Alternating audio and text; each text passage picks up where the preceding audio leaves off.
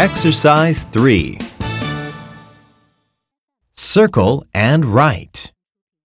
Listen to the words. When you hear the sound, circle and write down the words.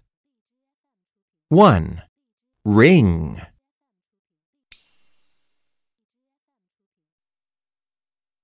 2. Hen.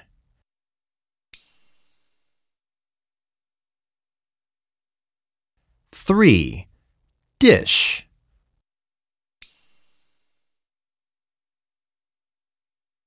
4. Pink.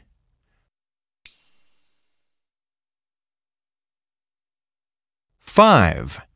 Bank.